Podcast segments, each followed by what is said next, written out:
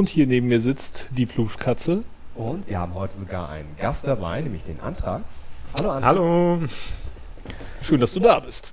Ich freue mich auch. Schön, dass ich da sein kann. Ja, wir müssen sagen, diese äh, Aufnahme findet heute unter leicht erschwerten Bedingungen statt, äh, technischer Natur, ähm, weil wir tatsächlich über zwei Audio-Devices aufnehmen müssen, die eine gewisse Latenz haben, weil das eine Kabel gebunden ist, die anderen beiden äh, wireless sind und äh, wir uns ein klein wenig mit Puls Audio rumschlagen mussten. Aber wir hofften, dass diese Folge tatsächlich eine erträgliche Audiospur produziert. Ansonsten seht es uns bitte nach. Wir versuchen wenigstens interessanten, vorbereiteten Content heute zu liefern im Vergleich zur letzten Folge. Also wir hatten schon was vorbereitet letztes Mal, aber naja, wir waren, glaube ich, beide stark übermüdet im Wesentlichen. Ja, und krank und Halsweh und alles war doof. Ja.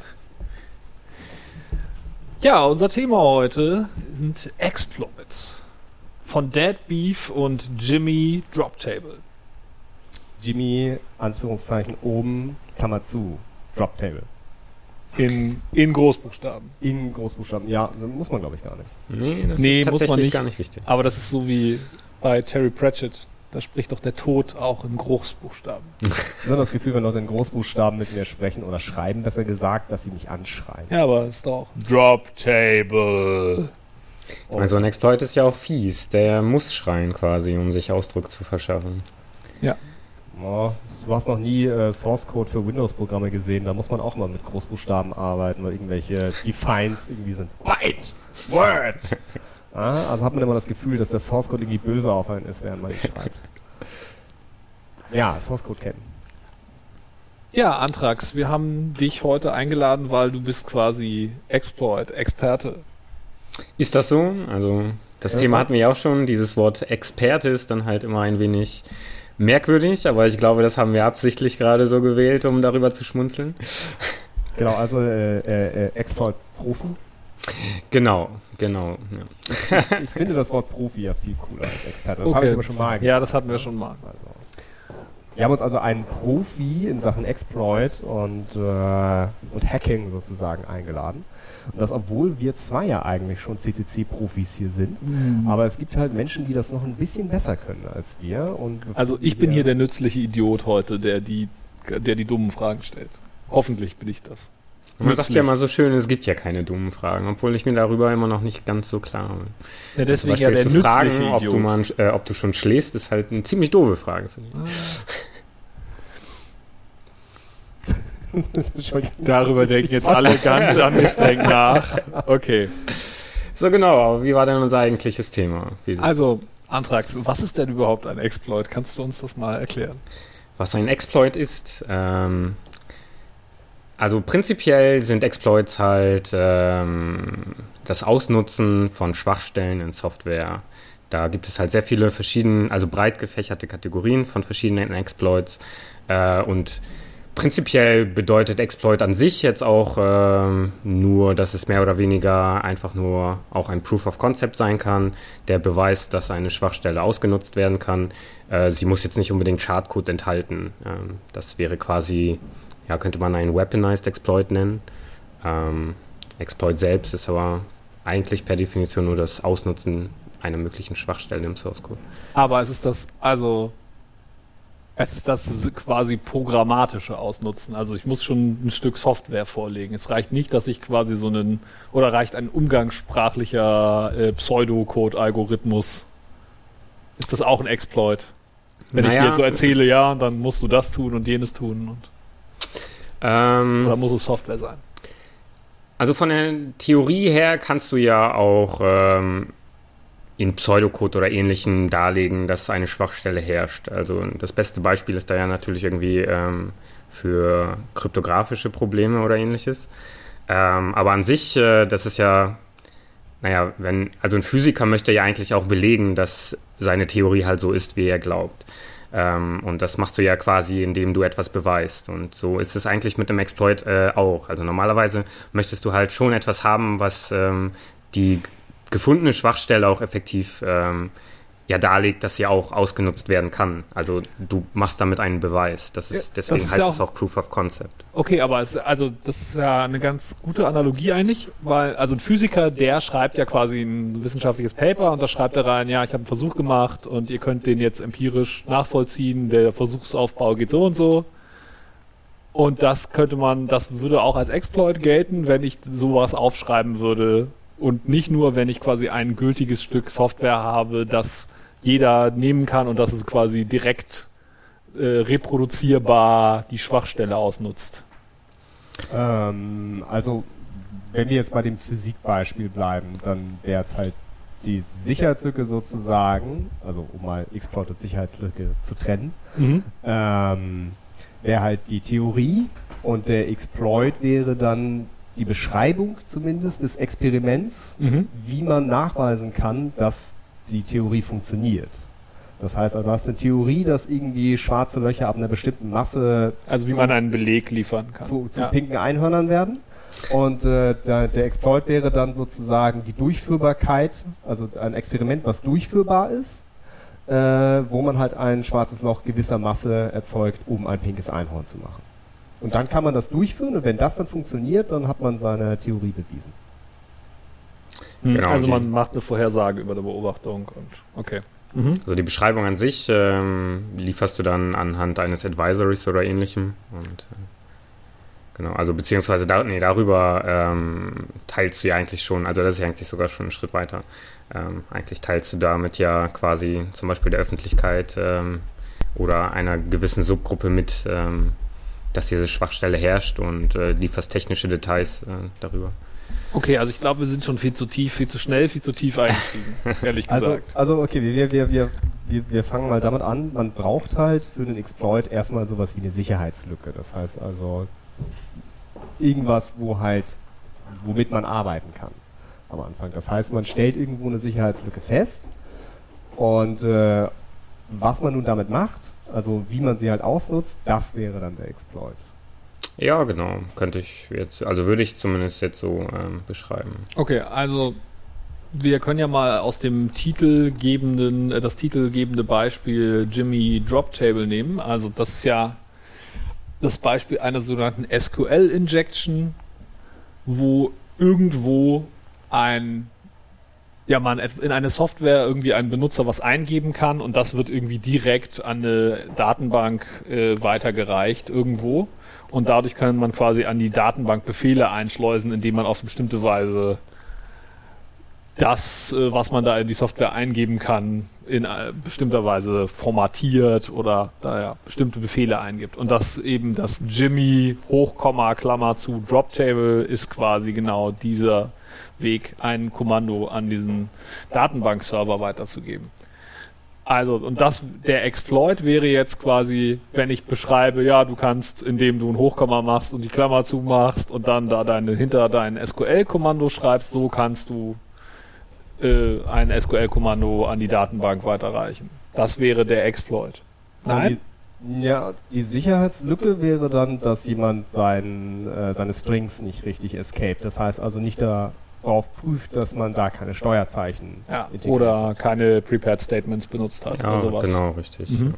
Und äh, genau, der Exploit, Schrägstrich, Proof of Concept wäre dann halt ähm, diese Schwachstelle in diesem Code auszunutzen. Das einfachste Beispiel, was auch sehr beliebt ist, äh, was man ähm, auch oft anfindet, sind, sagen wir einfach mal ein Login-Formular und da ist jetzt irgendwie äh, das Username oder Passwortfeld nicht ähm, entsprechend ähm, ja, berücksichtigt, ähm, bevor es halt an die Datenbank äh, weitergegeben wird in der Query, also zum Beispiel durch Prepared Statements. Und wenn du da halt zum Beispiel ein or äh, one equals one einfügst oder ähnliches, dann ähm, hast du halt damit ähm, ja quasi, also die Kon also wenn du halt eine Anfrage an die Datenbank stellst und prüfen möchtest, ob dein Username zu diesem Passwort passt, könntest du es damit dann natürlich äh, umgehen, weil das wird dann einfach zu true evaluieren und Also im, im Programm steht quasi drin, prüf mal bitte, ob äh, mein in der Datenbank Passwort entspricht dem, was der User da eingegeben hat. Und was du dann aber eingibst, ist eben nicht nur dein Passwort, sondern du dazu kommt auch noch quasi ein Befehl, der sagt, prüf mal nicht nur, ob es dem Passwort entspricht, sondern oder fügst eine Oder-Bedingung ein, ob es dem Passwort entspricht, oder 1 gleich 1 ist und 1 gleich 1 ist immer wahr und Genau, deswegen ja. ist das Oder, die Oder-Disjunktion immer wahr und deswegen liefert er, kann, funktioniert dann der Login. Genau, und dann du kommst du halt. äh, Irgendwas eingeben kannst als exakt. Passwort. Das Passwort ist dann Okay. tatsächlich egal. Das ist ein, ein denkbarer Angriff ähm, dieser Schwachstelle. Okay, also das wäre ein Beispiel für einen Exploit. Genau. Verstanden.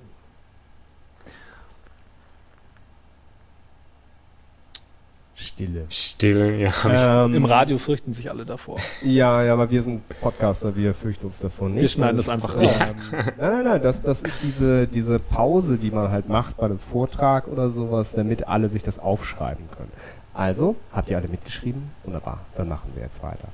Ähm, man, also, um jetzt mal äh, weiterhin das äh, auch nicht technisch versierte Publikum äh, mit einzubeziehen, man hört ja immer so von diesen gefürchteten Zero-Day-Exploits. Ähm, Ja. was, was, was macht die denn so schlimm im Vergleich zu einem Exploit? Oder was, was, ist, was ist daran so toll? Ist, macht man da was mit dem Datum? Also mehr oder weniger. Also das Zero Day in diesem Exploit steht halt tatsächlich äh, für das Datum mehr oder weniger, beziehungsweise eigentlich äh, die Zeitspanne, ähm, die halt beschreibt, dass diese Sicherheitslücke nicht öffentlich bekannt ist und ähm, auch der Hersteller dieser Stück Software, die betroffen ist, äh, exakt null Tage Zeit hat, um sie zu fixen, ähm, weil sie bis dato halt einfach nicht bekannt war. Ähm, Ach so, okay. Weil das sind ja zwei verschiedene Sachen, was du gerade gesagt hast. Also du hast ja, also weil es könnte jetzt ja so sein, dass ich habe eine Software, bin Softwarevertreiber und meine Software hat eine Sicherheitslücke. Ich weiß von der Sicherheitslücke, weil mir jemand davon erzählt hat oder ich sie selber rausgefunden habe. Ähm, dann ist es doch aber trotzdem, wenn ich es nicht gepatcht habe, trotzdem ein Zero Day, weil die, also es geht doch dabei nur darum, ob die Öffentlichkeit das weiß oder nicht. Knifflig. Das ist äh, knifflig tatsächlich. Also, pff, jein. Also wenn wir das mal an dem Beispiel von Microsoft hat ja wohl davon gewusst, dass diese ähm, Eternal, dass dieser Eternal Blue Bug, der bekannt war vor einer Weile dadurch, dass er von dieser tollen Ransomware mit dem Namen WannaCry ausgenutzt wurde. Ähm, Microsoft wusste ja davon und hat das sogar äh, gepatcht vor einer Weile, aber die Öffentlichkeit wusste nichts davon. Und Ja, aber sie ist dem äh, Hersteller halt bekannt. Daher, also zum Beispiel Googles Project Zero hat ja auch äh, diese 90 äh, Tage Policy, bevor sie halt äh, auf jeden Fall disclosen. ja, Ähm, und also der Hersteller der Software hat ja dann diese 90 Tage auch Zeit. Daher ist das ja dann eigentlich nach diesen 90 Tagen keine Zero Day mehr. Ja, nach den Obwohl 90 sie halt Tagen, der aber er weiß ja vorher schon, ist. aber er weiß vorher ja schon Bescheid. Also nach den 90 Tagen wird es ja veröffentlicht, dann ist Genau, es kein Zero Day richtig. mehr, aber vorher ist es noch ein Zero Day, obwohl der schon davon weiß, der Hersteller der Software. Ist, wenn, also der Exploit ist dann Zero Day, wenn er ausgenutzt wird, bevor der Hersteller informiert ist. Ach, nur, okay. Also das ist zumindest meine Interpretation davon, weil Zero Day ist halt das, wo halt alle Panik schieben. Ja klar, Und aber wenn jetzt nur der Hersteller informiert ist, dann, also es kann ja sein, dass mehr als eine Person auf eine Sicherheitslücke stößt und eine Person ist halt, hat halt den schwarzen Hut auf und verdient damit jetzt Geld und die andere Person hat halt den weißen Hut auf und sagt halt dem Hersteller Bescheid. Dann ist es halt ein Zero Day, der, also ein Exploit, der aktiv ausgenutzt wird, bevor der Hersteller darauf reagieren konnte. Während wenn es nur derjenige mit dem weißen Hut feststellt, meldet es an den äh, Hersteller. Der hat dann seine Zeit, sich darum zu kümmern die, die Sicherheitslücke zu schließen und dann ist es halt nur noch ein generell äh, entdeckter Exploit. Genau, es wird dann quasi auch unter das äh, Responsible Disclosure fallen. Also das ist ja dann auch. ja, so, also the Responsible Disclosure nennt man dieses Prozedere, nachdem eine entdeckte Sicherheitslücke erst demjenigen, der sie patchen könnte, mitgeteilt wird und dann der Genau, eine ja. gewisse Zeit bekommt, das zu tun und dann eine Genau. Veröffentlichung stattfindet, um auch Druck aufzubauen, dass die Sicherheitslücke auch gepatcht wird. Genau, oder halt Ja. auch äh, nicht manchmal, das sieht man halt leider halt auch, dann läuft diese Frist einfach ab und dann wird disclosed. Ähm, Genau, und also wenn dann, ja, es könnte jetzt ja aber auch sein, das Szenario im Prinzip, was du gerade beschrieben hast, also entweder habe ich es nicht verstanden oder wir haben es missverstanden. Ähm, Also, ich entdecke eine Sicherheitslücke und reporte die an den Hersteller der Software. Mhm. Der gibt ihm 90 Tage Zeit. So, jetzt nach 30 Tagen, da sind alle Programmierer am, am Bugfixes schreiben und alles reparieren und so. Äh, findest du die Sicherheitslücke aber auch und nutzt sie aus. Hast du dann Zero Day genutzt oder nicht? Das ist eine interessante Also Frage. das ist das, worauf ich die ganze Zeit hinaus will, jedenfalls. Die Frage. Das kommt wahrscheinlich darauf an, aus welcher Sicht, aber eigentlich ja nicht, weil der Hersteller der Software kennt diesen Fehler.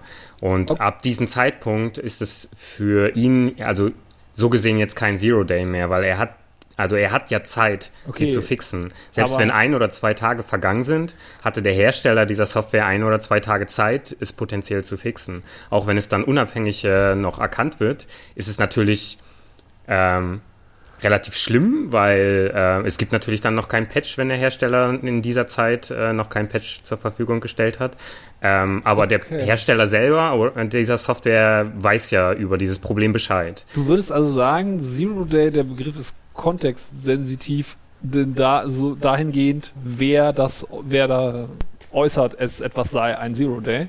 Das scheint mir merkwürdig. Aber Nicht direkt, aber man, also du könntest jetzt ja argumentieren, dass ähm, der unabhängige Finder, der das dann halt, nachdem der Hersteller informiert wurde, entdeckt hat und Mhm. auch ausnutzt. Ja. Aus seiner Sicht weiß er ja nicht, dass der Hersteller davon weiß. den ist das ein also für Zero-Day. ihn ist das absolut ein Zero-Day-Exploit. und für die Öffentlichkeit auch. Ähm. Die weiß auch nichts davon.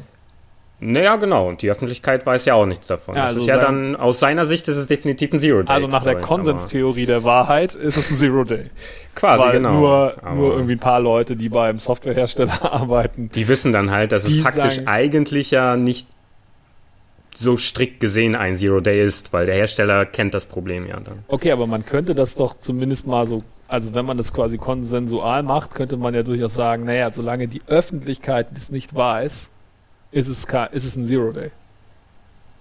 Also weil die Frage ist doch eigentlich, wie viel Zeit, also beim Zero Day könnte es doch durchaus Sinn machen zu sagen, es geht darum, wie viel Tage Zeit hatte ich, die Sicherheitslücke zu, zu patchen.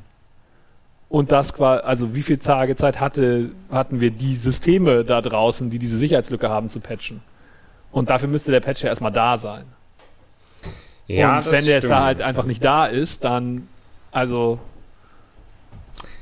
ne? Also laut meiner Erkenntnis dieser Definition, äh, die Frage ist halt auch, wie strikt das jetzt tatsächlich irgendwo in Stein gemeißelt ist, aber ähm, fängt dieser Counter schon an ab dem Zeitpunkt, wo er äh, dem Hersteller bekannt ist oder optional der Öffentlichkeit. Aber Okay. prinzipiell, wenn der Hersteller davon weiß, ähm, Dann Dann- ist es kein Zero Day. Okay. Gut, dann, dann akzeptiere ich das mal so. Alles klar. Ja, Duschkatze. an der Stelle Was können wir machst ja. du? Du spielst an deinem Audio-Interface herum. Ich Hören wir dich hier denn? Audiointerface rum. Ich bin gerade aufgestanden, um das Fenster zuzumachen, weil irgendjemand draußen Musik gemacht hat. Ah. Und äh, das wollen wir ja nicht unbedingt auf der Aufnahme haben. Und dann äh, nahm ich einen Schluck Trinken und tropfte dabei äh, ganz ungeschickt auf meine Tastatur. Uh, Ähm, ja, ähm, was, was, was kennt der, äh, der, der Hörer, der nicht äh, tief äh, in der Security-Branche unterwegs ist, noch so aus der Zeitung zum Beispiel? Also bekannte Exploits. Vielleicht können wir darüber so einsteigen, wie denn nun so ein Exploit überhaupt funktioniert. Also was man sich dann tiefergehend darunter vorstellen kann. Wir haben das ja so angerissen mit dem äh, Drop Table oder so, aber das ist halt immer so, so, so wenig nachvollziehbar oder sowas. Ja, ich, ich finde gerade, dass das noch so, also das ist so etwas, was sich die meisten Leute irgendwie noch, also das so, so halbwegs vorstellbar ist, also weil, so für meine Begriffe jedenfalls, weil was dann so, wenn es ums Binary Exploiting geht, also wo es nicht darum geht, dass irgendwie jemand irgendwo ein Stück Text quasi irgendwo in eine Variable reingeschummelt hat, der, der dann, also letztendlich geht es ja einfach darum, dass da wird, da werden Daten und Code irgendwie vertauscht. So, und Ja, der Computer führt irgendwas, was eigentlich Daten sind, als Code aus. Ja, das ist ja ähm, eine inhärente Stärke des, der von Neumann-Architektur, dass Daten und Code sich im gleichen Bereich befinden. Ja, okay, Ähm. ganz, ganz langsam. Nur mal so. Äh, ja, genau. und das ist da noch recht anschaulich, weil du halt so einen, so einen menschenlesbaren String hast, so einen Text hast, ne, wie Johnny Drop Table und man irgendwie verstehen kann, okay, ja, also Johnny ist eigentlich da der Name, den man irgendwo eingeben kann und dann fügt man da halt ein Kommando an, was dann äh, aus Versehen quasi vom Computer dann als Befehl ausgeführt wird. Das kann man irgendwie so noch nachvollziehen, finde Kann, ich. kann, man, kann man das wirklich so nachvollziehen, wenn man halt nicht weiß, was so eine Datenbank ist oder sowas? Können wir vielleicht ein Beispiel finden, wie man das äh, sich als Nicht-Entwickler vorstellen kann, wie so ein Exploit funktioniert? Also was denn nun sozusagen, also wo getrickst wird, es wird ja getrickst sozusagen, finden wir vielleicht einen Exploit, der nicht IT-bezogen ist, den man so kennt? Ein Exploit tatsächlich. Also im Prinzip ist es ja, also ich könnte es, ich, ich, ich habe es mir mal so erklärt, dass es im Prinzip so ein bisschen wie in der Wissenschaft funktioniert mit einem physikalischen oder mathematischen Modell. Du weißt halt nie, was dein, was dein Modell von irgendwas. Aber möglicherweise ist deine Repräsentation, dein mathematisches Konstrukt, was du dir gebaut hast, um irgendwas in der Welt zu modellieren, noch ein Modell für irgendwas ganz anderes. Du kannst es also durch eine andere Interpretation erfüllst du dasselbe Modell und kannst auf dem Wege quasi das, das Modell zweckentfremden, um was ganz anderes damit zu beschreiben. Und so ähnlich ist das ja auch bei Software, das ist ja auch eigentlich nur mathematische Ich bin eben nicht mitgekommen. Entitäten. Ja, vielleicht war das auch.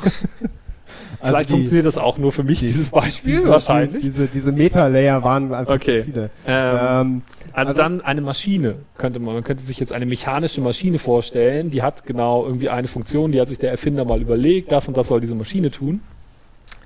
Aber die Maschine tut tatsächlich noch, kann auch für irgendwas ganz anderes zweckentfremdet werden.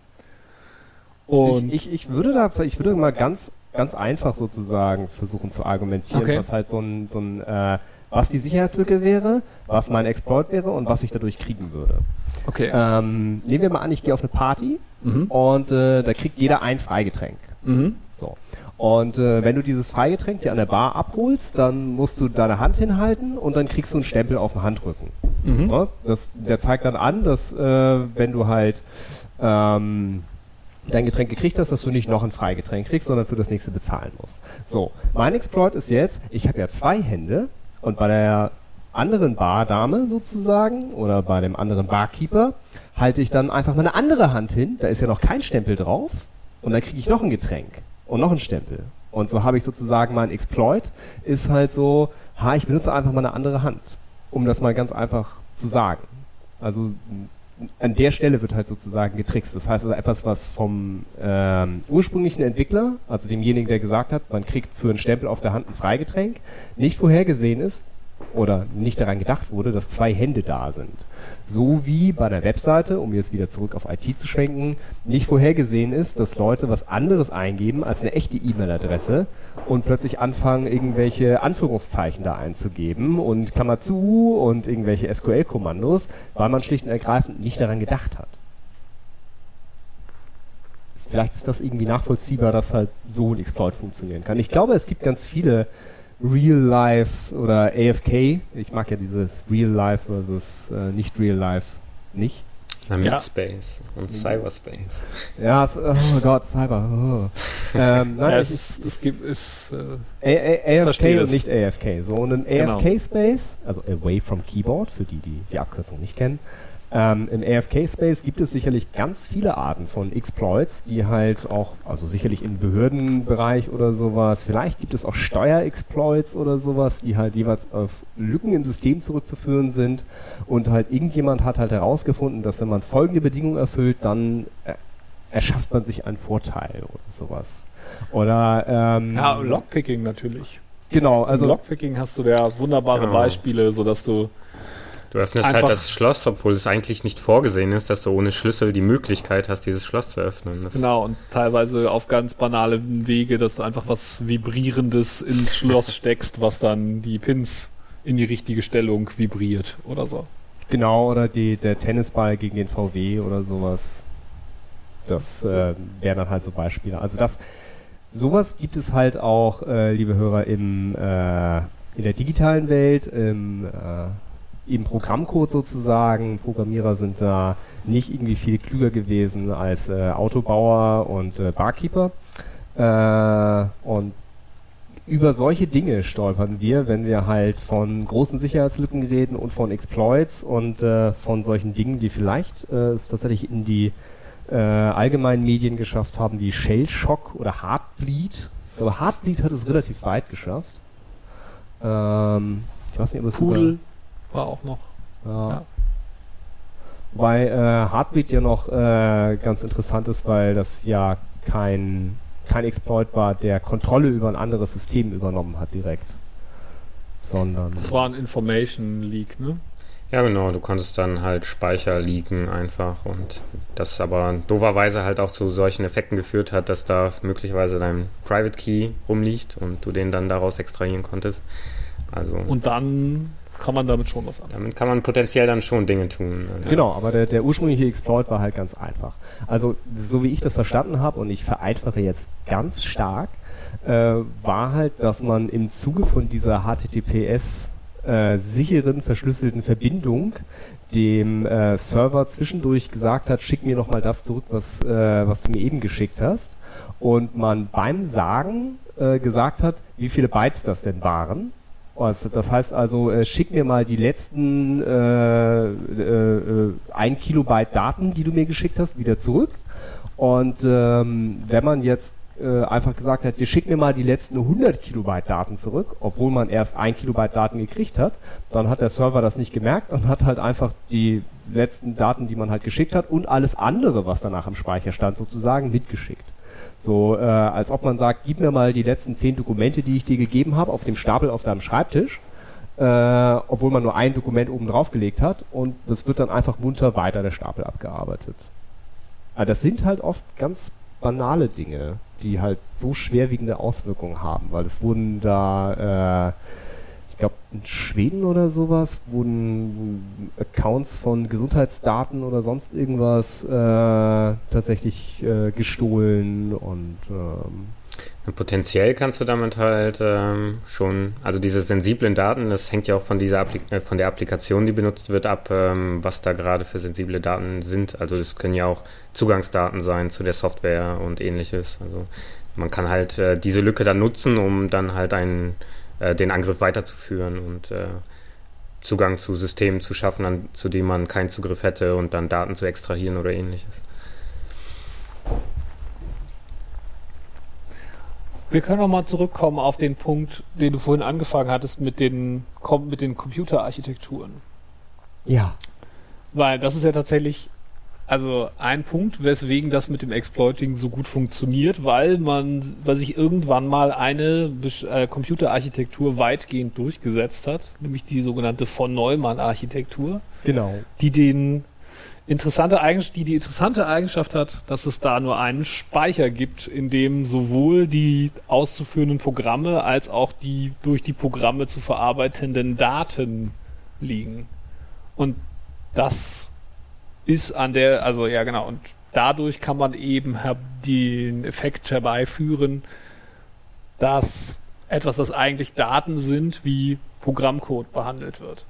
Ja, aber bevor wir jetzt die Mistgabeln auspacken und die Fackeln entzünden, das ist halt das, was uns die moderne Technik sozusagen überhaupt erst ermöglicht hat, dass Daten und Code sich im gleichen Speicherbereich aufhalten können und wir halt Programme dynamisch weiterentwickeln können.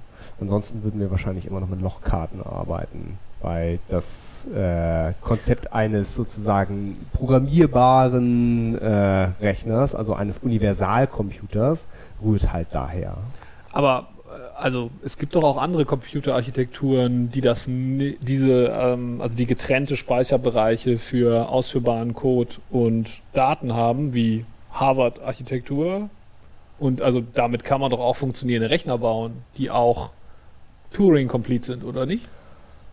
Dacht ja, ich. aber ob die jetzt äh, gefeit sind vor äh, Exploits, mag ich stark anzweifeln. Ja, also das sind sie vermutlich nicht. Also die, die Technik wäre eventuell dann leicht verändert als die, die wir äh, bei, der, bei diesen von Neumann-Kisten einsetzen. Ähm, aber der, der Vorteil wäre halt in der Form nicht da. Hm. Also nehmen wir an, ich könnte einfach, also man kann ja an irgendeiner Stelle Daten in das System eingeben und ich könnte halt Daten in einer Art und Weise in das System eingeben, Ja. dass sie halt äh, den Programmfluss in einer Art und Weise verändern, wie er nicht vom Programmierer vorgesehen ist. Das Ja. wäre dann immer noch ein Exploit. Das, So. das stimmt. Und ähm, vielleicht wäre ich dann sogar möglich, also äh, in der Lage, also vielleicht wäre es möglich, äh, Code auf eine Art und Weise einzuschleusen, dass ich äh, trotzdem beliebigen Code ausführen kann äh, auf der Architektur, ohne dass ich direkt äh, in die Datenstruktur reinhüpfen muss. Mhm. So damals war das auch ähm, noch deutlich einfacher, weil ähm, also du hast halt segmentierten Speicher und ähm, heutzutage haben sie halt ähm, zum Beispiel die Unterscheidung, ob es jetzt äh, ein ausführbarer, äh, ein ausführbares Segment ist, also ob der Code enthalten kann oder nicht. Ähm, und ähm, klassisch konntest du halt, äh, also hattest du halt ausführbaren Stack ähm, und ähm, Okay, also man hat quasi diese Funktionalität, man hat quasi die Funktionalität Speicher als das ist Speicher für Code und das ist Speicher für Daten zu deklarieren, hat man quasi dann im Betriebssystem, das auf dem Computer läuft, auf der eigentlichen Architektur läuft, dann quasi nachimplementiert in, in dem Betriebssystem. Um diese Unterscheidung kümmert sich das Betriebssystem.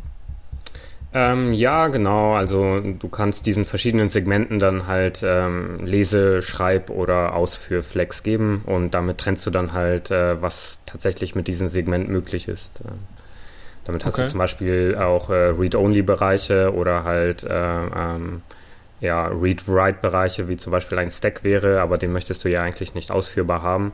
Ansonsten kannst du halt wie damals ähm, sehr einfache ähm, Exploits oder also Buffer-Overflows, ähm, Stack-basierte Buffer-Overflows ausnutzen, indem du tatsächlich dann auf den Stack auch Code ablegst und dort dann zum Beispiel hinspringen kannst, ähm, wenn du den Instruction Pointer kontrollierst. Okay, also ich glaube, jetzt ist der Moment, wo du uns nochmal diesen ganzen Hintergrund erläutern musst.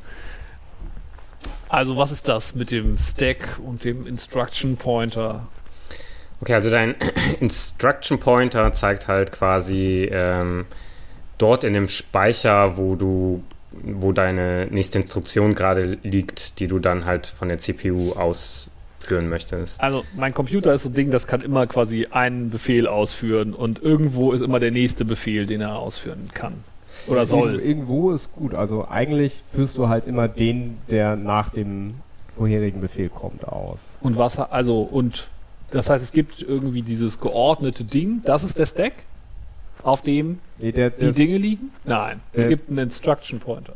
Äh, Der na, du hast dahin. verschied- also zum Beispiel, wenn wir jetzt äh, eine x86-Architektur als Beispiel nehmen, weil Also die allermeisten modernen äh, Laptops und Desktop-Computer. Genau, Ja. da hast du dann halt verschiedene Register, also so General Purpose Register ähm, und also der Instruction Pointer ist halt ähm, Und ein Register ist ein Stück Speicher. quasi, genau, richtig. Mhm, okay. Ähm, sagen wir auf einem 64-Bit-System hast du dann halt entsprechend ähm, 64-Bit für dieses Register. Ähm, die kannst du dann natürlich noch unterteilen, beziehungsweise hast dann ähm, noch die Möglichkeit, die unterteilt anzusprechen. Aber das ist jetzt gar nicht so wichtig. Ähm, Okay. Prinzipiell ähm, ist der Ins- Instruction Pointer halt ein spezielles Register, weil er dorthin zeigt, wo dein Code zur Ausführung kommt. Und ähm, Also das ist ein Stück Speicher und da steht eine Adresse von einem anderen Stück Speicher drin, Genau. nämlich von dem Stück Speicher, wo als nächstes das als nächstes ausgeführt wird. genau. Okay. Ähm, und prinzipiell kannst du dir, wenn jetzt, äh, ja, prinzipiell kannst du dir vorstellen, dass, also so grob gesagt quasi, dass äh, hinter jedem Assembler Instruktion halt ein Jump steht, damit es dann halt ähm, zur nächsten, äh, zur Ausführung der nächsten Instruktion kommt. Und dann hast du natürlich noch ähm, die Möglichkeit, äh, ähm, Branching zu betreiben anhand von irgendwelchen ähm, Preconditions und du kannst dann halt einfach, ja, das ist halt zum Beispiel, wenn du halt einen Programmcode schreibst und sagst, wenn meine Eingabe 1 ist, äh, dann tue dies, wenn meine Eingabe 2 ist, dann tue etwas anderes. Und ähm, wenn du das dann halt auf Low Level dir anguckst, dann würdest du halt einfach zum Beispiel einen, diesen Wert, den Eingabewert in dein Register packen, zum Beispiel sagen wir mal RAX, und dann würdest du den einfach halt vergleichen mit 1 oder 2.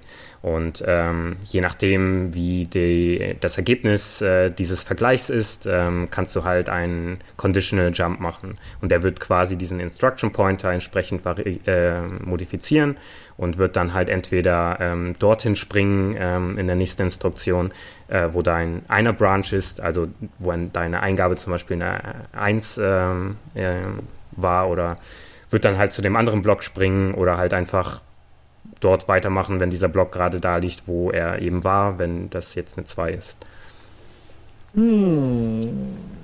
Ja, ich glaube, du hast mich unterwegs irgendwo, irgendwo abgehängt. Okay, also wir, Aber wir, wir müssen mal versuchen, so ein bisschen äh, mit, mit Beispielen zu arbeiten, die man halt auch verstehen kann, wenn man die Worte Assembler und Jump oder sowas noch nicht gehört hat.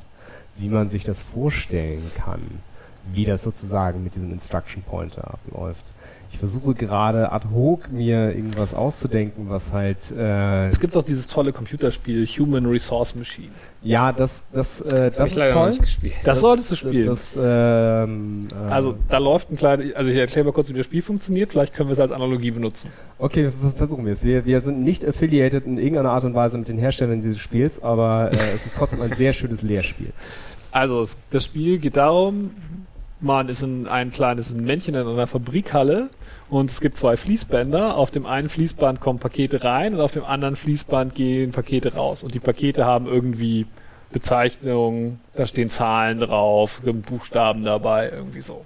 Und man hat in der Mitte der Halle so ein paar Felder, auf denen man Sachen ablegen kann. So Lagerplätze.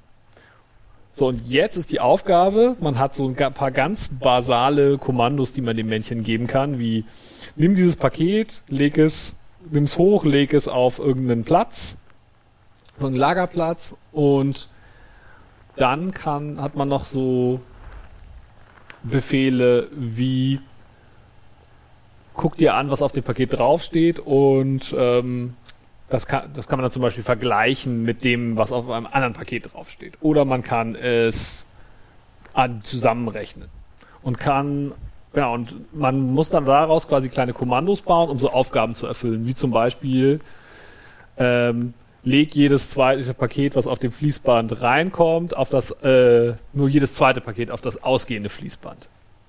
Aber das ist ja schon ein wunderbares Beispiel für so eine Condition. Also du hättest dann ja, wenn du das jetzt in einem Programmcode irgendwie oder wie auch immer in einem Pseudocode definieren würdest, hättest du ja irgendwo eine Zählervariable, die du dann halt nutzt, um zu entscheiden, ob das jetzt dein erstes oder dein zweites Paket ist. Und je nachdem, ob es halt gerade dein erstes oder zweites Paket ist, würdest du dich ja woanders hinbewegen und dann etwas anderes tun, nämlich zum Beispiel dein zweites Paket auf dein genanntes Fließband legen oder ähnliches. Da hättest du ja genau diese Abfrage, also du hättest deine Zählervariable, was zum Beispiel diese Eingabe wäre und ähm, du würdest dann halt unterschiedliche Dinge tun, wenn du jetzt das zweite Paket in der Hand hast oder nicht. Das heißt also, äh, mein äh, Männchen-Programmcode würde dann so aussehen, merke dir äh, immer, wie viele Pakete du sozusagen hattest. Also ich nehme das erste Paket hoch und äh, frage mich dann, ist die Zahl ungerade von den Paketen, die ich bisher äh, hatte? Ja, ist sie. Dann packe ich das jetzt aufs Fließband. Dann nehme ich das zweite Paket hoch, dann gucke ich 1, 2, okay, diese Zahl ist gerade. Mhm. Äh, also, also schmeiße ich, schmeiß ich das Paket in den Müll, dann hebe ich das nächste auf. Das ist dann drei, das ist wieder ungerade, also packe ich es wieder äh, aufs Feld. Und das ist praktisch dann mein Programmcode, ist halt, äh, nehme Paket, äh, gucke Paketnummer und dann, wenn Paketnummer ungerade, packe Paket auf Band, wenn Paketnummer gerade, packe Paket in Müll. Und äh, mein Instruction Pointer sozusagen, also der Register, ist halt einfach da, wo ich mich gedanklich gerade befinde, also was der nächste Schritt ist, der vorgesehen ist.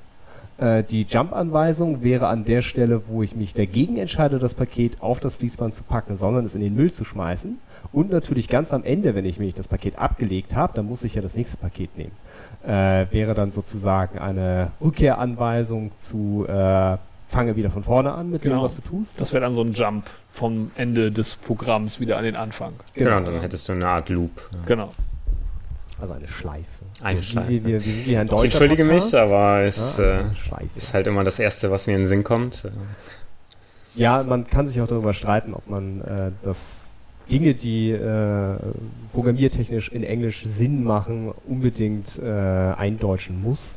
Ich finde es manchmal ein wenig schwierig, äh, gedanklich das einzudeutschen. Ja. Das ist okay, aber so funktioniert im Prinzip funktionieren alle Computer erstmal so ungefähr so, dass man so ein sehr, so ein paar sehr basale Kommandos hat und damit äh, kann man dann sehr komplexe Kommandos wiederum zusammenbauen. Genau, ja, äh, es, es sind, es sind gar nicht mal so viele Kommandos. Nee, Naja, naja, das kommt auf die Arch Prozessorarchitektur an. Ja, Das stimmt also schon, Es, also. es, es, gibt, es gibt viele spezialisierte Kommandos, aber halt die Ja, und so 90 Kommandos- Prozent der Kommandos sind halt immer wiederkehrend. das stimmt, ja. Also meistens, wenn du jetzt nichts Spezielles machst, bewegst du ja entweder nur etwas wohin, also zum Beispiel von einem Speicher in den anderen oder in ein Register, ähm, oder springst halt irgendwo hin, was dein gedanklicher Sprung ist, oder machst eine Prüfung, was halt jetzt deine Unterscheidung ist, ob es jetzt ein gerades oder ungerades Paket wäre. Ähm, also so simple Dinge und daraus ergibt sich dann natürlich, je nachdem, was du tust und ja, oder wie du dich gedanklich in deinem Beispiel befindest, halt etwas Komplexes. So, okay, bevor wir jetzt hier aus einer Sondersendung zum Thema, wie funktioniert die von Neumann-Architektur und Assembler machen, wie bringe ich das kleine Männchen jetzt dazu, äh, alle Pakete in den Müll zu schmeißen? Ähm, das auf das kleine Männchen zu beziehen, ist, glaube ich, gar nicht so einfach. Schade. Hat mich Ähm. weit getragen, die Analogie. Aber bisher war aber war trotzdem ganz lustig. Also, der, was, was, was wäre denn, wie, wie- wie würde man den, den Trick sozusagen ähm, machen? Nehmen wir an, man könnte, man könnte mehr Dinge manipulieren als nur die Paketeingabe, sondern man könnte halt den Programmcode manipulieren. Ich würde einfach sagen, äh, ich schmeiß die Prüfung weg oder ich schmeiß den, den Jump-Befehl weg oder ich mache den Jump einfach so, dass ich immer zum Müll jumpe und alles wegschmeiße. So. Äh, die Frage ist halt dann, also um mal wieder zurück zum Thema Exploit zu kommen, äh, ich habe jetzt so einen so einen Webserver, der so Dinge tut. Also Und, so ein ähm, Computer, der eine so- Internetseite Genau, anzeigt. so, ja, so ein Computer und eine Internetseite und der hat ja auch so Programmcode, äh, den er halt brav ausführt, wie unser kleines Männchen seine Pakete sortiert. Mhm. Und äh, lustigerweise sortieren Webserver ja auch so ein bisschen Paket. Ähm, und äh, wie, also was, was passiert, wenn äh, jemand einen Exploit benutzt, um dem Webserver halt zu sagen, dass er andere Dinge tun soll als die vorhergesehenen Dinge? Also was, was passiert, wenn man was exploitet? Also wie wird denn der Code verändert? Also er liegt ja im gleichen Bereich wie die Daten, aber was, was passiert da? Vielleicht auch gerne erstmal ohne nicht executable Stack und Genau, wir können jetzt-. Am besten machen wir das erstmal ganz simpel, dann können wir uns ja später noch, wenn äh, wir da abdriften wollen, um Sicherheitsmaßnahmen oder mit Sicherheitsmaßnahmen beschäftigen. Aber ähm, um nochmal zum Männchen zurückzukehren, ähm, weil tatsächlich ist mir jetzt eine Möglichkeit eingefallen, das vielleicht einfach zu beschreiben. Du hättest ja, sagen wir mal, dieses Männchen wird sich das alles nicht merken, was er wie tut, sondern er hätte irgendwie einen Zettel und da wird draufstehen, wann er was macht. Da steht drauf, gucke Paket an, Paket ist gerade, dann springe auf Zettel rot. Auf Zettel rot steht, gehe zum Fließband, packe das Paket drauf und gehe wieder zurück zu deinem ersten Zettel und lies dann halt an irgendeiner Zeile weiter. Ähm, ein Angriff wäre jetzt, wenn jetzt irgendjemand kommt und in einem Moment ähm, plötzlich diese Zettel quasi vertauscht und damit halt quasi die Ausführung, die dieses Männchen macht, weil es, sagen wir einfach mal, nicht selber nachdenkt, sondern einfach nur tut, was auf diesem Zettel steht, Ja. ähm, wie ein fleißiger Arbeiter so ähm, Dinge tut und ähm, wird dann halt einfach ähm, ja weiter in diesem Zettel ähm, die Aufgabe abarbeiten und da steht dann plötzlich nehme das Paket und äh, lade es in den LKW, der hinter dir steht, wo der nette Mann schon ähm, auf dem ähm, Fahrersitz äh, sitzt und mit einer Sonnenbrille das Ganze beobachtet. Ähm, so könnte man sich das ungefähr vorstellen. Den schwarzen Hut. Genau, stimmt. Den schwarzen Hut habe ich natürlich vergessen. Ja. Wenn wir das jetzt irgendwie wieder zurück äh, auf ähm, unseren Webserver ähm, reflektieren wollen, müssen wir noch vielleicht ein, zwei Dinge technisch an, anreißen. Ansonsten, aber ich glaube, mit diesem Zettel können wir das dann auch ganz gut äh, äh, darstellen. Also du hättest ja, zum Beispiel, wenn wir jetzt sagen würden, du hättest einen Buffer-Overflow, hört man ja immer wieder. Ähm, was Ein genau? Pufferüberlauf. Oder ein Pufferüberlauf. Furchtbar. Also Ja. da kriege ich ja Gänsehaut bei, wenn ich das so sage. Ja. Ähm, jedenfalls, wir können uns so vorstellen, ähm, dass diese Zettelchen, diese roten und weißen Zettelchen, je nachdem, was du machst anhand dem Paket, das wären sowas wie verschiedene Funktionen. Und ähm, wenn wir jetzt ähm, zum Beispiel die Ausführung unseres Codes äh, einfach verändern wollen, dann, ähm, also man braucht da tatsächlich dann den Stack oder zumindest eine kleine Erklärung, wie das so mit dem Stack funktioniert. Also du, Dann, dann erklär mal.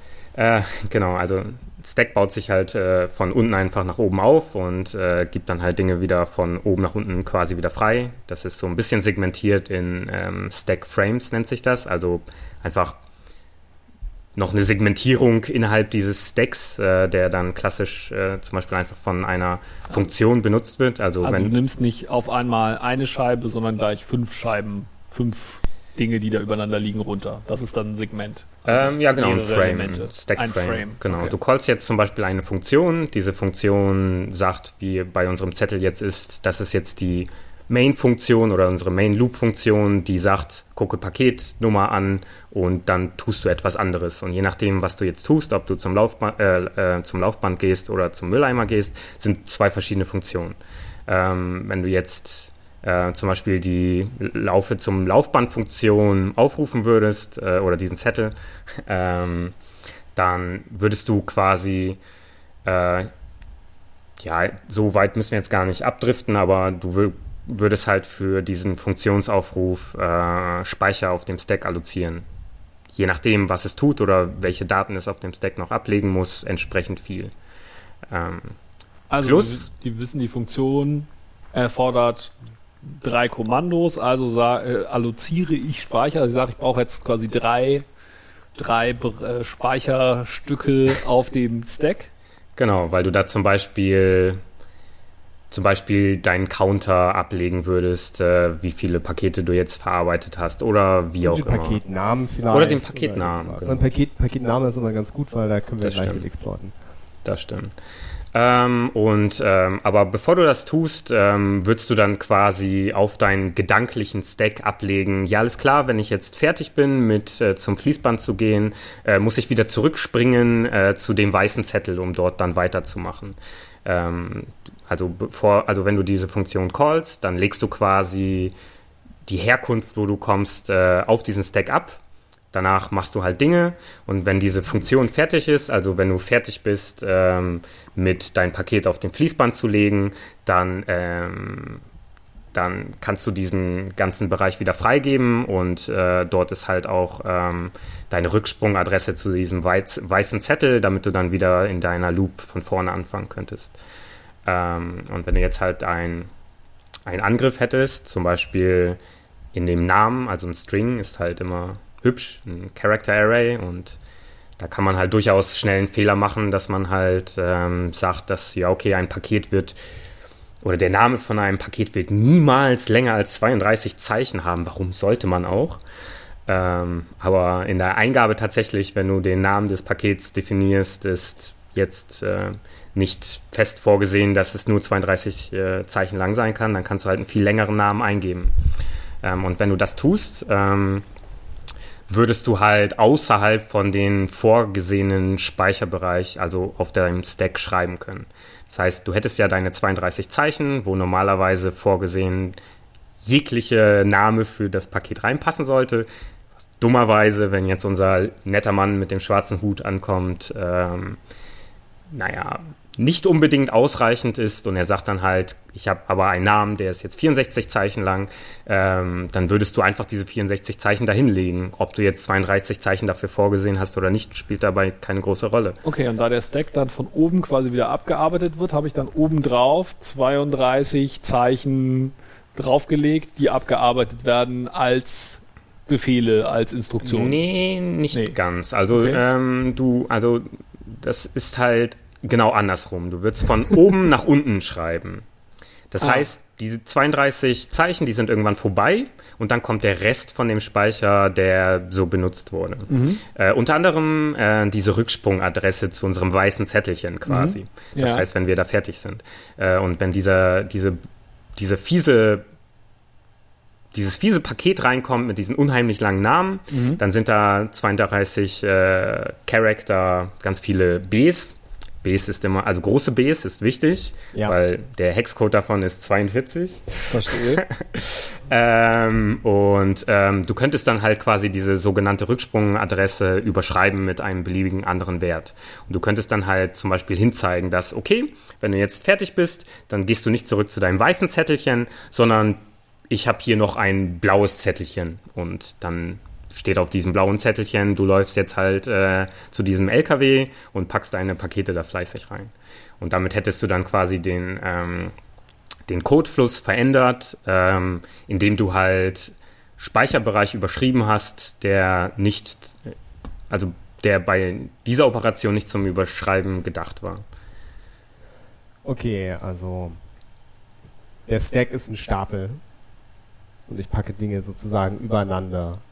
Und äh, der Trick ist halt, dass äh, bevor ich mir den Namen des Paketes notiere, während ich ihn angucke, ist halt, dass ich mir schon mal meine, meine Zettel äh, bereitgelegt habe auf dem Stapel, äh, wo ich einen Buchstaben nach dem anderen draufschreibe. Und weil ich damit rechne, dass es nur 32 Zettel sind, oder 32 Buchstaben sind, habe ich 32 Zettel und fange halt an zu schreiben und nach dem 32. Zettel kommen immer noch Buchstaben und dann nehme ich praktisch den letzten Zettel, der dafür vorgesehen war, raus, aus mal, also von meinem Stapel runter und da ist jetzt eigentlich der Zettel, auf dem drin steht, äh, gehe wieder auf zum weißen Zettel zurück und arbeite weiter, aber ich habe ja noch Dinge aufzuschreiben, also schreibe ich da munter weiter sozusagen drauf.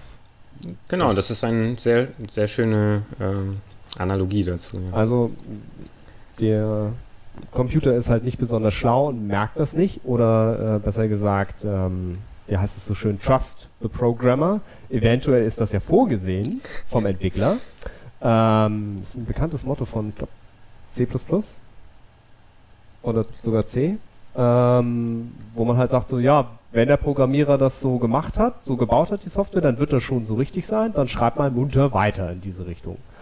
Ähm, so funktionieren viele der, dieser einfachen Binary Exploits.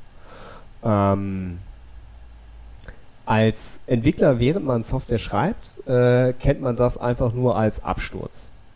Oh, man kennt man ja so, man schreibt so eine Software und sie stürzt halt ab, wenn jemand irgendwie einen zu langen Namen eingibt. Dann schreibt man halt hin, Nutzer gibt halt keinen zu langen Namen ein und äh, release die Software.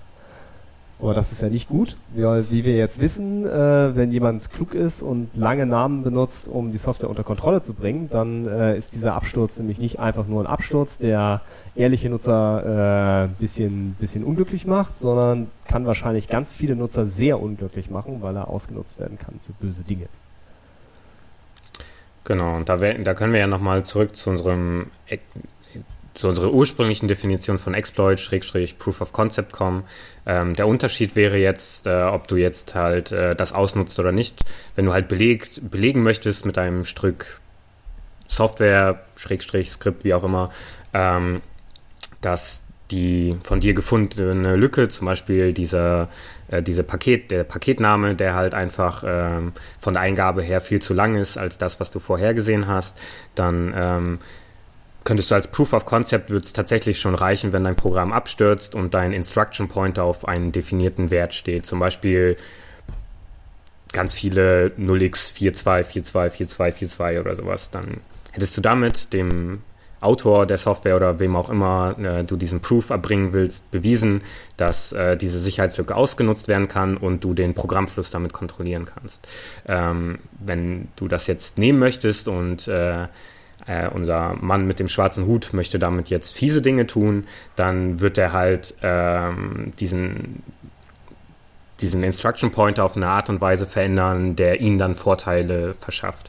Entweder, da können wir später vielleicht noch ähm, hinspringen, ähm, wird er halt existierende Programmcode-Teile benutzen, um irgendeinen Vorteil daraus selber zu ziehen, äh, dass er äh, dahin springt, äh, obwohl das nicht vorhergesehen ist. Oder er könnte halt auch eigenen Code einschleusen, der halt einfach sagt, ich schreibe jetzt selber Code, ähm, der sagt, ich kopiere jetzt, keine Ahnung, irgendeine Datei von der Festplatte lokal und schicke sie auf irgendwo hin. Oder ich öffne, klassisch wird man das wahrscheinlich ähm, einfacher so machen, eine, eine Shell, eine Reverse Shell und äh, wird mich dann halt irgendwo zum Angreifer hin connecten, der dann halt einfach äh, eine Shell zu diesem Rechner dann offen hätte.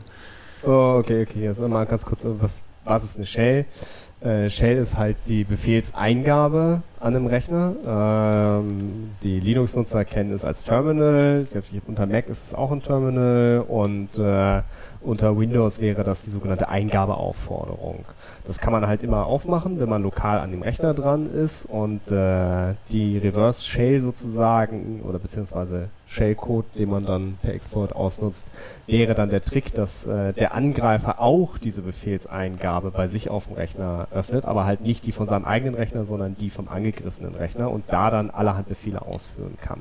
Und falls sich jemand damit so mal auseinandergesetzt hat mit der Befehlseingabe, da kann man allerhand Dinge tun, so Dateien kopieren, löschen, Programme ausführen, Programme stoppen. Also eigentlich kann man alles machen, was genau man mit dem Computer alles. machen kann. Ja. Genau, den hast du dann quasi unter deine Kontrolle gebracht.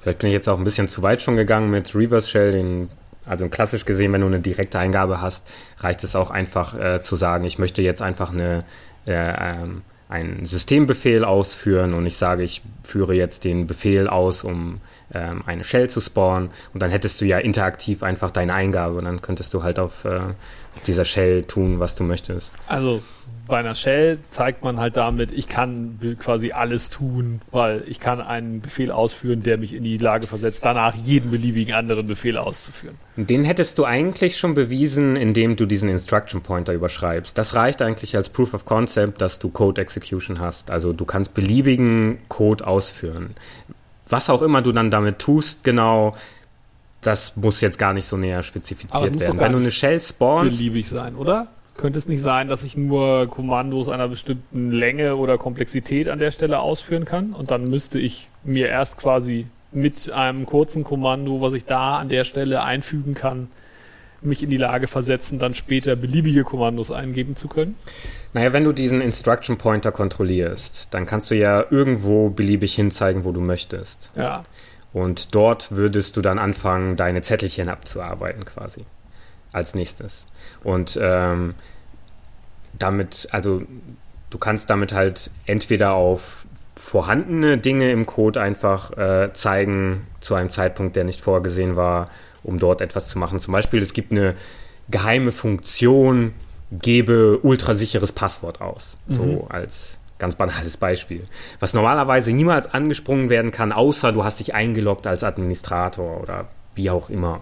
Mhm. Ähm, du könntest jetzt einfach im einfachsten Beispiel sagen, ja okay, dann springe ich halt, wenn ich diesen Instruction Pointer unter Kontrolle habe, direkt zu dieser Funktion. Und dann hättest du ja eine Ausgabe von etwas Sensitivem, was du auf keinen Fall hättest kriegen können oder sollen. Ähm, wenn dir das jetzt nicht ausreicht, könntest du auch eigenen Code einschleusen, der dann halt zum Beispiel eine Shell öffnet, die wir eben angesprochen hatten. Ähm, das, äh, das geht aber eigentlich schon alles weit darüber hinaus, ein Proof of Concept zu liefern, sondern eigentlich dadurch, dass du diesen Instruction Pointer vollständig kontrollierst, ist der Proof eigentlich schon gegeben, also das ist der Proof, dass du halt das Programm unter Kontrolle hast. Alles weitere hängt dann nur davon ab, was du eigentlich tatsächlich machen möchtest. Ähm, ja, also zum Beispiel, es gibt auch so Wettbewerbe, Capture the Flags nennt sich das. äh, da möchtest du halt, ähm, also da reicht es nicht, einen Proof zu erbringen. Das ist dann immer schön, wenn du den Instruction Pointer unter Kontrolle hast, aber das Endziel ist es dann quasi, ähm, zum Beispiel die, also die, die, die Flagge auszugeben, die halt ähm, einen Bereich repräsentiert, auf den du nicht zu, äh, Zugriff haben solltest. Und im einfachsten Beispiel spawnst du dafür einfach eine Shell äh, und würdest dann im Home, also im, in deinem Dokumentenbereich eine Textdatei ausgeben, die halt normalerweise keinen Zugriff über das Programm hätte. Ähm, das heißt, da würdest du dann halt selber den Vorteil daraus ziehen, indem du sagst, ja, okay, ich beeinflusse jetzt äh, dieses Programm auf eine Art und Weise, dass ich dann halt irgendwie Zugriff auf diese Textdatei kriege. aber der Proof ist schon erbracht dadurch, dass du den Codefluss beeinflussen kannst. Okay. Gut. Also das Proof of Concept hängt niedriger als der Exploit. Einfacher. Das ist jetzt wieder so ein bisschen Definitionsfrage. Also eigentlich ist der Exploit selber halt das Proof of Concept mehr oder weniger. Vielleicht nicht ganz. Also man kann auch als Proof of Concept bezeichnen, dass, dass der Instruction Pointer irgendwie korruptiert ist oder ähnliches, was prinzipiell schon mal aufzeigt, dass das irgendwie ziemlich blöd ist. Kann auch vielleicht noch ein, also Manchmal ist es halt auch schwierig, weil wenn es etwas sehr Sensibles ist, möchte man vielleicht einen Proof of Concept auch erbringen, vielleicht sogar auch öffentlich, aber man möchte vielleicht auch gar nicht so unbedingt, dass er direkt äh, weaponized werden kann, also von, von Leuten mit schwarzen Hüten ausgenutzt werden kann, um äh, ihre Vorteile dadurch zu erzielen. Ist natürlich relativ schwierig, weil die halt auch äh, nicht gerade doof sind, also werden sie da auch äh, früher oder später ihren Weaponized Exploit rausschreiben können. Aber ja, es ist doch auch so, dass Exploits werden ja auch quasi gesammelt öffentlich in so ja, äh, Frameworks zum Penetration-Testen und so, da werden ja Exploits gesammelt. Also im Prinzip, sobald äh, ein Exploit quasi bekannt ist, sobald er kein Zero-Day mehr ist, landet er doch sowieso innerhalb kürzester Zeit in irgendwelchen Exploit-Sammlungen, die öffentlich verfügbar sind und dann kann sowieso jeder das Ding benutzen.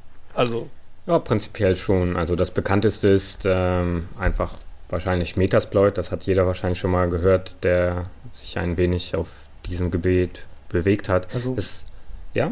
Metasploit ist eine Datenbank und ein Framework äh, genau, für bekannte Exploits äh, für allerhand von Software und Systemen. Und wird regelmäßig von Freiwilligen gepflegt.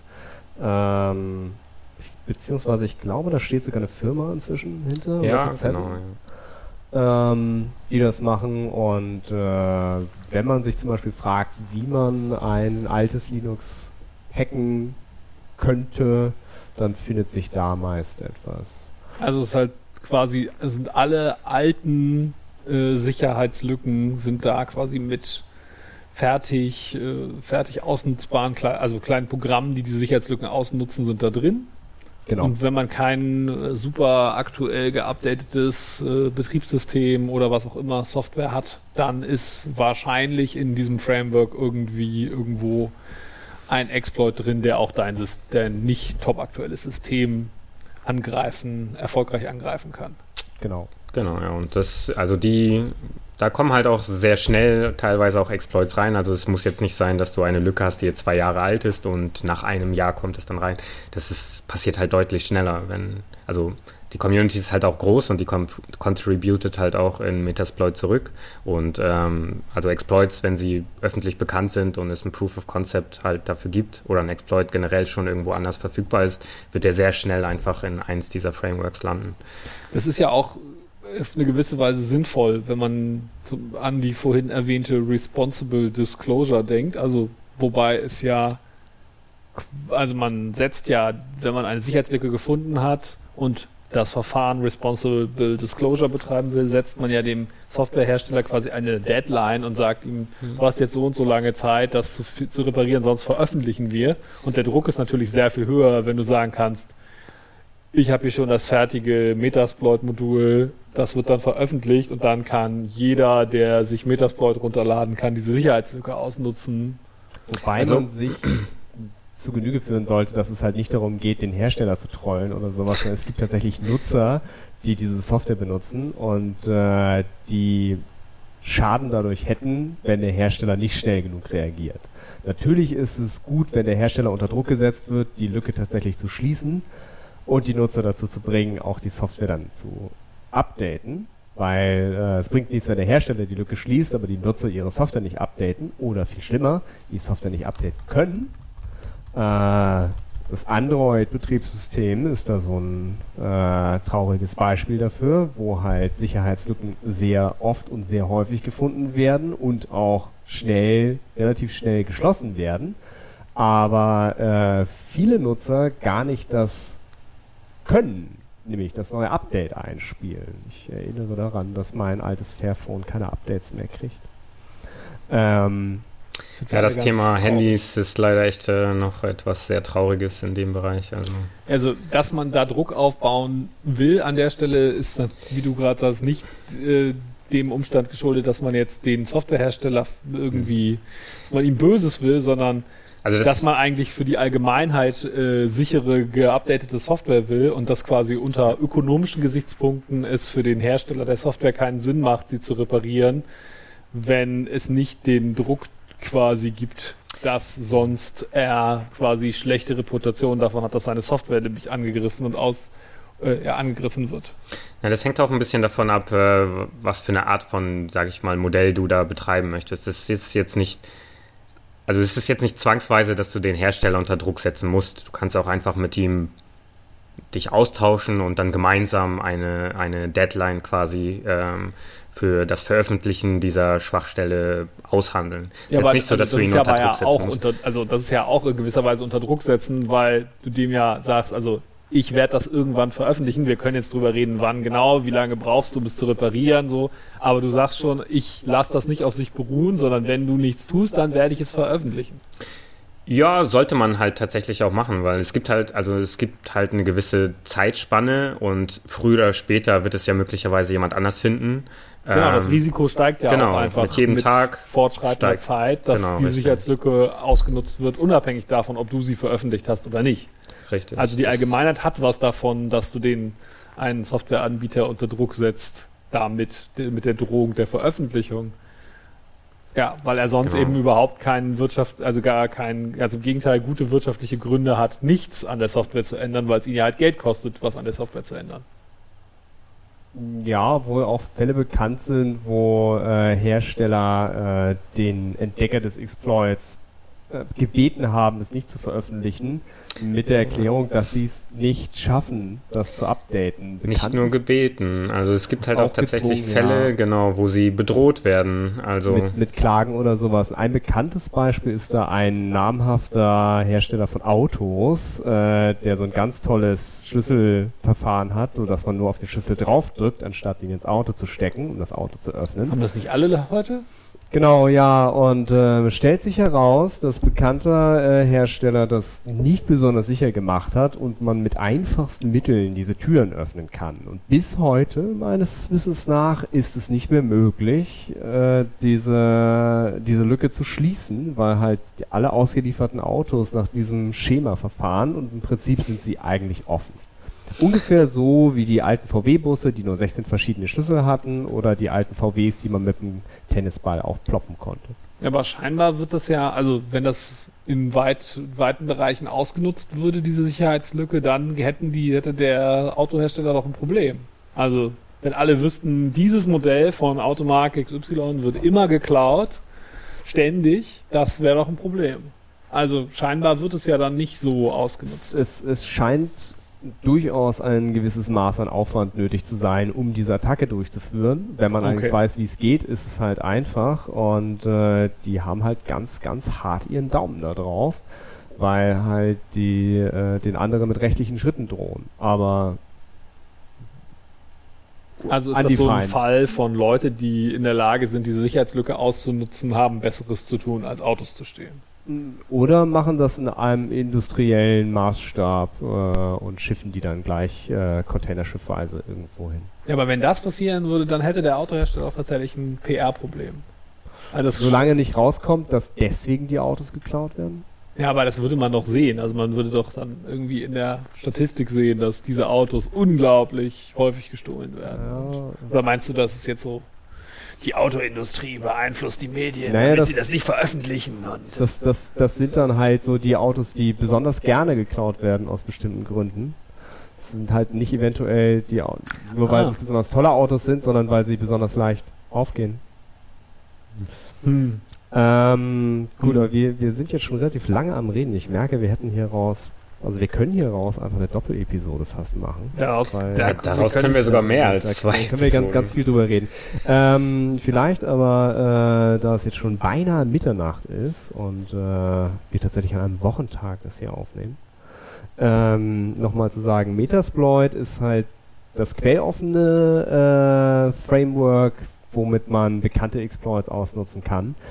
Ähm, dann gibt es da noch so zumindest ein bekanntes, das ist das Black Hole Framework. Das ist ein kostenpflichtiges, nicht offenes äh, Framework. Äh, das äh, kostet auch Geld und wird halt im, oh, im düsteren Darknet angeboten. Ähm, das ist mit eines der am angenehmsten äh, gestalteten Interfaces, um Exploits zu benutzen, die teilweise noch Zero-Day sind oder unbekannt sind, um äh, gezielte oder breit gefächerte Attacken zu machen. Das heißt. Okay, das ähm, ist also eins der, was man so Malware-Kits oder so. Genau, das geht in, in, in, die Richtung. Während halt Metasploit dazu da ist, äh, um halt einem Sicherheitsanalytiker zu helfen, äh, alle bekannten Exploits gegen ein System zu testen und zu gucken, dass man nichts übersieht, weil es sind inzwischen so viele, dass man sie nicht alle von Hand prüfen kann ähm, ist halt Backhole, das, das, das Evil Framework auf der anderen Seite, dazu da, die Sachen dann auch wirklich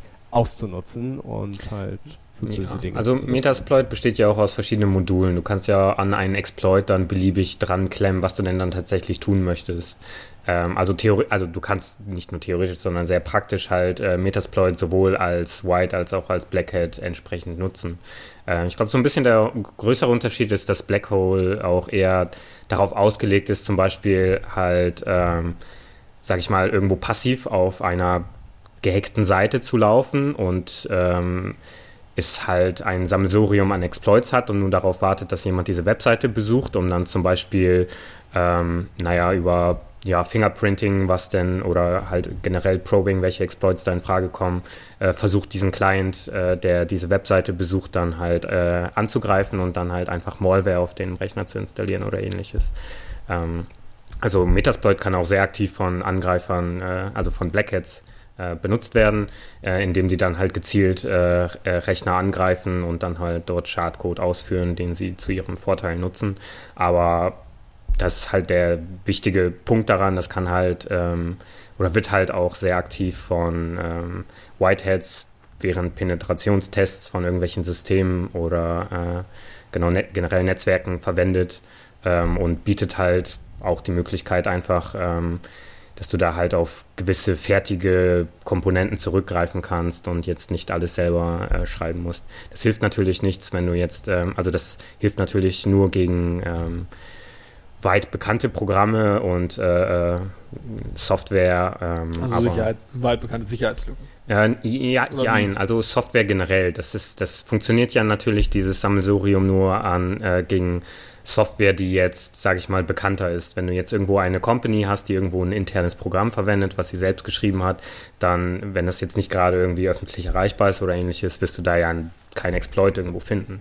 Ähm, okay, ja, also sprich, da drin sind halt Exploits für irgendwie so die gängigen fünf äh, E-Mail-Server und für die gängigen was Na, prinzipiell ich. jede Software, die verwundbar ist und, und die weit verbreitet ist. Ja, genau. Ja, okay. Also gegen n bekannte Windows-Versionen ja, und zum so Beispiel. all das. Genau. Ja, Genau, also wen das als Hörer interessiert, also Metasploit ist jetzt nicht besonders leicht zu bedienen und ich möchte niemandem nahelegen, sich Blackhole äh, aktiv anzugucken. Äh, man könnte sich auf dem Weg schon was wegholen. Äh, aber es gibt ja so Webseiten wie exploit-db.com oder direkt auf Rapid7, den Herstellern von Metasploit, kann man sich einfach mal so Exploit-Listen angucken. Äh, äh, ich war vorhin auf exploitdb.com. Achso, wir haben ja das aktuelle Datum nicht gesagt. Welcher Tag ist heute? Wir haben heute den 3. August 2017. Äh, herzliche Grüße an alle im Jahre 3000, die diesen Podcast hören. äh, wir freuen uns sehr. Ähm, Entschuldigung wegen dem Hochwasser. ähm, und äh, das, das erste, was mir da entgegenfiel, war halt ein Internet Explorer Exploit. Äh, einfach so fertig für die für die aktuellste Version des Internet Explorers.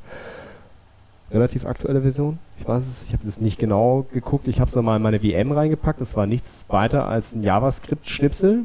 Ähm, und wenn man diese Webseite aufgerufen hat, dann wurde der Windows-Taschenrechner geöffnet. Ja, allerdings muss man da tatsächlich auch ein bisschen vorsichtig sein. Also wenn man jetzt sich äh, denkt, dass man sich anfängt dafür zu interessieren und das mal so ein bisschen ausprobieren möchte oder auf irgendwelchen Exploit-Seiten unterwegs ist, um das einfach mal auszuprobieren, sollte man schon ein bisschen tun, äh, wissen, was man tut oder wo man es tut und wie man es tut, weil es doch schon auch häufiger vorgekommen ist, dass äh, wirklich naja, diese Exploits halt Exploits waren, aber sie haben dann auch tatsächlich deinen Rechner exploitet und Dinge von dir geklaut und äh, sie wurden dann halt tatsächlich von Angreifern verwendet, um dich, der diesen Exploit äh, sich besorgt, anzugreifen. Also da sollte man schon vorsichtig mit umgehen. Ja, es gibt ja, wenn man sowas, wenn man mal mit sowas rumspielen will, wie diesen Penetration Testing Frameworks, dann gibt es ja auch extra virtuelle Systeme wie Metasploitable zum Beispiel. Mhm. Also hat man quasi ein sehr schön angreifbares, verwundbares System, wo man mal ein bisschen ausprobieren kann, wo man das mal so durchspielen kann. Genau, und ähm, eigentlich, ja, genau, das ist eigentlich auch ein schöner Punkt, wo man so ein bisschen in mein Lieblingshobby abdriften kann und das ist das Capture the Flag, das CTF-Spielen, ähm, was sich genau um solche, solche Dinge befasst. Also du hast da halt äh, speziell präparierte Software von Betreibern. Ähm, die gibt es entweder in Form einer Competition oder halt auch dauerhaft online auf verschiedenen Webseiten. Ähm, und also wie eins Also- der Beispiele ist Over the Wire. Ja, Und- Rätselspiele Genau. für Computer. Rätselspiele für Menschen. Hacker. Genau. Genau, und dort kann man halt auch äh, vieles lernen und ähm, ja, sich äh, so Sicherheitsprobleme äh, Probleme anschauen und dann selber lernen, wie man die dann tatsächlich exploitet. Ähm, Aber da kommt man natürlich mit Metasploit nicht weiter, weil das ist ja in der Regel, das ist ja quasi speziell geschriebene, es ist speziell geschriebene Software, die dafür da ist, quasi ein bestimmtes, einen bestimmten klassischen äh, Sicher, eine bestimmte klassische Art von Sicherheitslücke zu demonstrieren. Und der User muss halt sich selber überlegen und selber rumprogrammieren und rumprobieren, darauf kommen, wie man diese Sicherheitslücke jetzt ausnutzt. Äh, das ist prinzipiell quasi richtig. Ich habe auch leicht das Gefühl, dass wir schon fast eine Werbeveranstaltung für Metasploit sind. Da sollten wir aufpassen, dass wir da nicht zu sehr abdriften. Ähm, aber ist auch nicht ganz richtig, weil Metasploit halt generell auch ein Framework ist. Also es hat auch einfach nur Subkomponenten, die dir generell das Exploiten vereinfachen. Wenn du jetzt, jetzt wird es vielleicht auch eher noch ein Thema, was wir in einer späteren zweiten oder dritten Ausführung äh, angehen können, wenn Also wir wir, können ja uns mal ein eine Sendung über CTFs machen. beschäftigt haben. Ja, Auf genau. jeden Fall. Aber es Das gibt da halt auch. Tools, die dir zum Beispiel ähm, halt Input generieren, wenn du halt einen bestimmten Offset in einem Speicherüberlauf finden möchtest, damit du genau weißt, wo du ein Register oder einen, den Instruction Pointer dann tatsächlich in deinem Buffer überschreiben kannst. Also ein sogenannter Fuzzer. Nee, ein Fuzzer Nee? ist dann noch was anderes. Ah, okay. Ähm, genau. Und wie nennt man das dann? Ähm, naja, ist gute Frage. Gibt es bestimmt einen offiziellen Begriff, habe ich jetzt leider gerade nicht Okay. im Kopf, aber der permutiert dir halt oder äh, eine gewisse Also der probiert ganz Input- viele Variationen von Nee, Input aus. Also du generierst einfach einen String okay. und ähm, du kannst, also der ist halt äh, unique in der Kombination an verschiedenen Bytes, die so hintereinander sind. Mhm. Und wenn du jetzt sagst, äh, keine Ahnung, ich gucke jetzt meinen Instruction Pointer an und der hat die ASCII-Werte Beef oder sowas, dann könnte ich jetzt sagen, alles klar, mein Instruction Pointer hat äh, den Wert Beef, den gebe ich jetzt irgendwie ähm, oder den, ich suche den Offset in meinem Input-String, wo Beef drin steht. Und dann steht da, ja, alles klar, das ist an Position 64. Und dann weißt du, alles klar, ich schreibe irgendwie beliebige, beliebigen Input bis Position 64 und danach schreibe ich die Bytes, die ich äh, haben möchte, um den Instruction Pointer zu kontrollieren. Und Metasploit kann dir zum Beispiel auch solche Strings erzeugen, mit denen du dann halt solche Offsets finden kannst. Und auch andere Möglichkeiten, zum Beispiel auch bietet es dir einfach ein paar Shellcodes oder ähnliches, die du dann benutzen kannst, wenn du eine Lücke gefunden hast, deinen Instruction Pointer irgendwie unter Kontrolle gebracht hast, kannst du dann diesen Shellcode benutzen, um eine Shell zu spawnen. Also es ist halt schon mehr als einfach nur public irgendwelche Exploits von Software, die bekannt ist. Also du kannst es schon auch für CTF einsetzen. Okay. Aber man sollte wissen, was man tut. Ja, Also, Das Also ist im immer eine sehr gute Idee. Naja, ist- Metasploit benutzen ist so, dass die Script-Kiddie-Variante, wo man nicht weiß, was man tut, und also es ist das halt, selber bauen ist die, wo man weiß, was man tut, oder wie? genau, also man sollte halt jede Art, die man, also jede Art von Exploit, die man mal benutzt, also in Metasploit halt auch schon einmal selber von Hand gemacht haben. Also man sollte einmal Shellcode selber geschrieben haben, einmal irgendwie so ein Buffer Overflow und dann irgendwie äh, ja, cool. Shellcode Injection selber gemacht haben, damit man weiß, was Metasploit oder halt andere Tools auch einem da an Arbeit abnehmen. Äh, dann kann man auch mehr einschätzen, ab wann es halt Sinn macht, darauf zurückzugreifen, nämlich wenn man einfach Zeit sparen möchte oder so. Also wenn man jetzt bei einer Security-Analyse ist, bei einem Audit ist und sagt halt den Leuten, hey, ihr habt eure Software nicht geupdatet. Und dann so, ja, das machen wir nächstes Jahr oder sowas, viel zu aufwendig. Dann kann man halt einfach in relativ einfachen Schritten äh, einen komplexeren Exploit sozusagen durchführen und halt demonstrieren, wie einfach es ist, äh, Kontrolle über Systeme zu erlangen. Das hat mir zumindest mal geholfen, mal zu sagen, das so stimmt, okay, ja. ich sag euch nicht einfach nur, dass ihr aus Spaß eure Systeme updaten sollt, sondern ich zeige euch mal kurz, wie schnell und einfach es geht, tatsächlich Unfug anzurichten. Und ähm, jemand anderes wird früher oder später darauf kommen und wird das machen. Also updatet bitte jetzt. Es ist echt nicht schwer. Das stimmt, das sieht man leider halt auch äh, viel zu häufig, dass Leute, die dann sich vielleicht auch im Rahmen von Capture the Flags oder generell einfach, um ähm, sich ein wenig mit äh, Security auseinanderzusetzen. Das erste, wenn sie auch vielleicht sehr frisch da sind, ist, sie installieren sich irgendwie Metasploit und dann kommen sie an und fragen dich, ja, ich habe jetzt Metasploit installiert, wie werde ich denn jetzt ein Hacker? Und ähm, genau. Oh, und Kali Linux. Ja, das ist auch immer ganz super. Ich habe Kali Linux und ich habe hier so ein Metasploit, so wie kann ich jetzt hacken?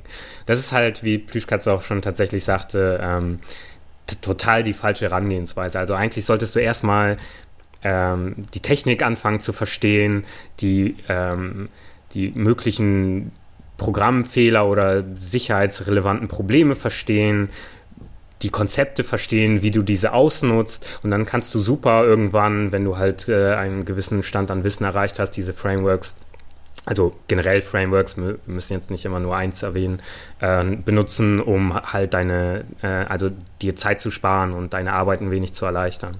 Und ähm, das lege ich auch jedem nahe, der halt sich tatsächlich mit der Thematik auseinandersetzen will, sich erstmal ähm, ja mit der auch wenn es ein bisschen vielleicht äh, öde ist oder im, also eigentlich nicht, also ich mag das zum Beispiel sehr, aber das klingt vielleicht im ersten Augenblick öde, dass man sich tatsächlich erstmal äh, konzeptionell mit ähm, ja mit der Problematik und mit der Technik auseinandersetzt, bevor man dann halt anfängt, irgendwie Software auf irgendwas draufzuschmeißen. Also erstmal Verständnis schaffen, ähm, sich mit äh, den verschiedenen ähm, Techniken und vor allem halt auch äh, Problemstellungen, die dann halt irgendwie zu sicherheitsrelevanten Problemen führen, auseinandersetzen und dann irgendwie gucken, wie man irgendwie Software benutzen kann, um da irgendwie schneller oder näher oder einfacher an irgendwelche Erfolge zu kommen. Ja, ich, ja, ich das ist äh, tückisch, diese. Also ich glaube, ich habe mit, es gibt so ein, so ein Dokument vom Club, wo, das habe ich glaube ich gelesen, als ich 16 war oder so, und da steht drin so, ah, du willst also Hacker werden, ja, was musst du denn da tun? Und ich glaube, ich bin bis heute nicht fertig geworden mit der Liste, was man tun muss. Also. okay, das, das äh, sollten wir dann in den Show Notes mal verlinken. Ich, war, ich glaube, das Dokument gibt es auch noch irgendwo. Ich, ich glaube auch, ich meine, ich habe es auch gelesen. Ähm, wir könnten mal so das TLDR äh, kommen lassen von der heutigen Folge.